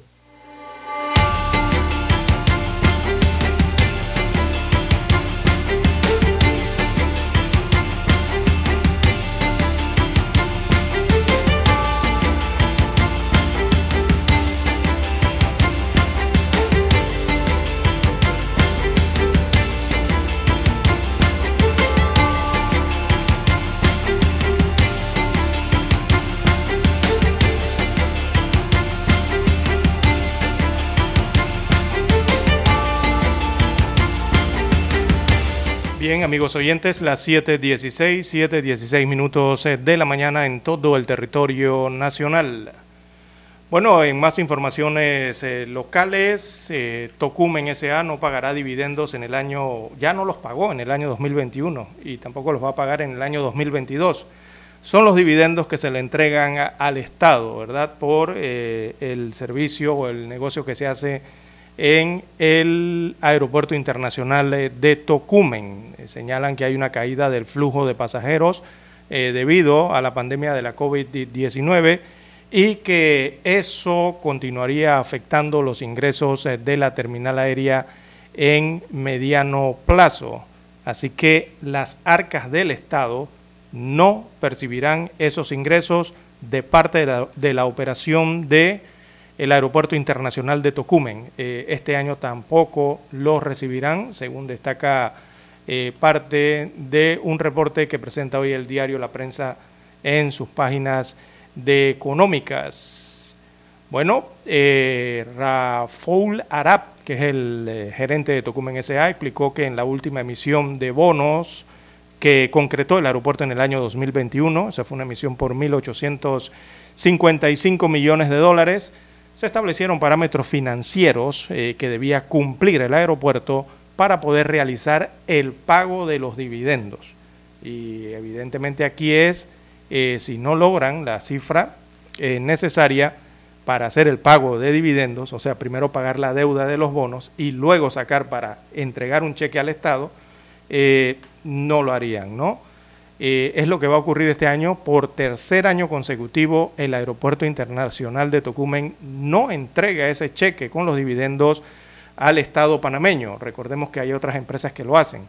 Eh, está el tema de la empresa de Naturgy, que entrega los dividendos cada año, eh, hacen un anuncio, entregan un cheque.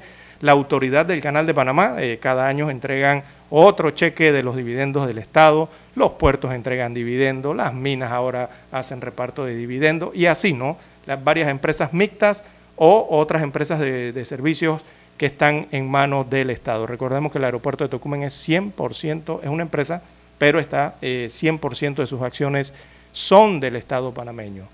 Eh, esto es una noticia preocupante, hay que decirlo, porque eh, con el aeropuerto eh, se hizo una inversión, son 1.855 millones de dólares en bono.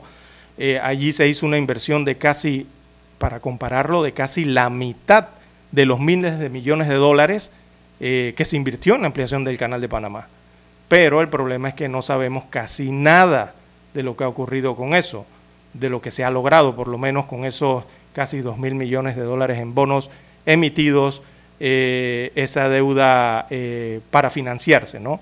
Así que esta noticia, eh, lastimosamente, en los últimos años eh, se repite la misma noticia y nos sigue hablando, eh, para mí, de la incertidumbre prevalente respecto a la recuperación del tráfico aéreo en esa terminal y la posibilidad que esto genera de un deterioro mayor en el perfil crediticio que tiene el Aeropuerto Internacional de Tocumen a nivel internacional.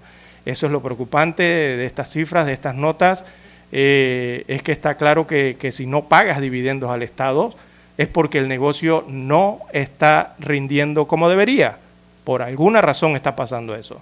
Y si es así, entonces eh, uno se preocupa porque uno pregunta cómo pueden cumplir entonces con la obligación de pagar el servicio de esa deuda que generaron, que tienen y que la tienen que pagar anualmente, ¿no? Con esa adquisición de bonos. Y viene la pregunta, estaría afectada la liquidez del Aeropuerto Internacional de Tocumen? Bueno, si no pueden pagar el bono es porque seguramente la liquidez está afectada. Así que no. hay que mejorar en ese sentido. Eh, evidentemente esto significa que el tráfico sigue estando por debajo de las expectativas, el tráfico de pasajeros. Eh, Tocumen debería ir pensando en acomodar más tráfico para mejorar la situación, sobre todo ahora que tiene una nueva terminal aérea, tiene la terminal 2 y ya se habla de una ampliación para una pista 3, construir un proyecto de, pista 3 de aterrizaje. Eh, o si no, yo no sé qué, tendrán que echar ojo hacia las tarifas y a los cargos por los servicios aeroportuarios allí. Eh, recordemos que la línea de bandera panameña Copa Airline constituye el 80% del tráfico internacional que genera ese aeropuerto pero eh, recordemos que el aeropuerto es 100% estatal, es el dueño del aeródromo y bueno, como es el Estado, eh, siempre está ese incentivo, ¿no? siempre está esa posibilidad de este en apoyar cuando sea necesario. Y cuando hablamos de apoyar, que el Estado tendría que apoyar en una situación como esta, significa simplemente que el Estado eh, aceptará por tercer año consecutivo que no le entreguen los dividendos del negocio que debe resultar del servicio que brinda el aeropuerto. Así que eso es preocupante, eh, hay que ver esas cifras y, ser un poco más transparente ¿no? Eh, con la información que se maneja en cuanto al aeropuerto internacional de Tocumen. Eh, ya que hay que ver cómo está el transporte de pasajeros y cómo está el transporte de carga en nuestro país. Una cosa, es que mire, eh, usted menciona algunos puntos importantes. Esto, esto es una noticia importante para el país porque es la, es la, es el eje del turismo principal, es el, el aeropuerto internacional de Tocumen, que es la entrada, y debe ser un negocio rentable. Sin querer entrar en los detalles de la construcción de esa nueva, de, la- de las fallas técnicas que tiene eh, en la construcción de esa nueva terminal, eh, eh, los techos, su estacionamiento, eh, la interconexión que han hecho con la terminal vieja, que son puntos que habrá que mejorar, además que los acabados, y se lo digo yo que estuve ya ahí, los acabados no son buenos. Aquí eh, pues se necesita una campaña de reinversión, reinvención, eh, César Lara. Si aquí no existe un plan estratégico de reactivación de Panamá a, eh, eh, eh, a través de nuevas rutas y nuevas aerolíneas, que lo comentábamos antes del noticiero, pues va, ese, eh, va a ser un problema. Recuerden que ese, usted, y usted lo acaba de mencionar, ese aeropuerto tiene el compromiso de deuda sobre bonos emitidos. Y esos son, se pueden renegociar, o sea, es renegociable en el tiempo, pero son compromisos adquiridos que se tienen que honrar porque son compromisos totalmente privados. O sea, son inversionistas que compraron un bono para tener un rédito de esa inversión. Claro. Entonces, ¿se pueden re- ne- negociar los mismos? Sí. El problema es que la manera de tener mayor afluencia de personas en ese aeropuerto es a través de nuevas rutas, eh, eh, sobre todo de pasajeros. Eso estimula la competitividad en cuanto a las tarifas y tenemos que ser, tenemos que aplicar, porque Panamá tiene como sede, como, como política, nosotros tenemos política de cie- cielo abierto, entonces hay que darle y poner en práctica la política de cielo abierto y darle las condiciones o las mejores condiciones a otras aerolíneas del mundo que quieren también beneficiarse del Hub de las Américas.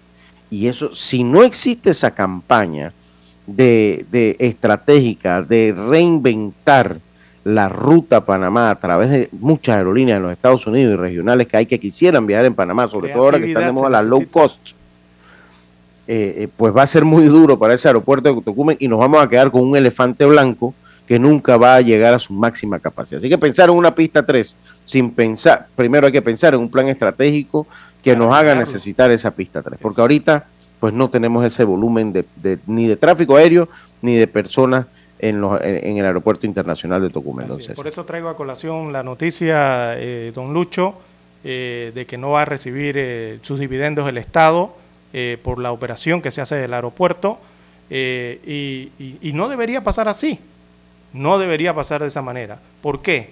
Porque después del canal de Panamá, que es una empresa prácticamente, una empresa ¿no? de título constitucional, después del canal de Panamá, la segunda empresa eh, podría ser mixta o pública, de máximo rendimiento para el país, es el Aeropuerto Internacional de Tocumen. Eso sin duda es la segunda empresa que debería generar más eh, dinero y más dividendos para el Estado.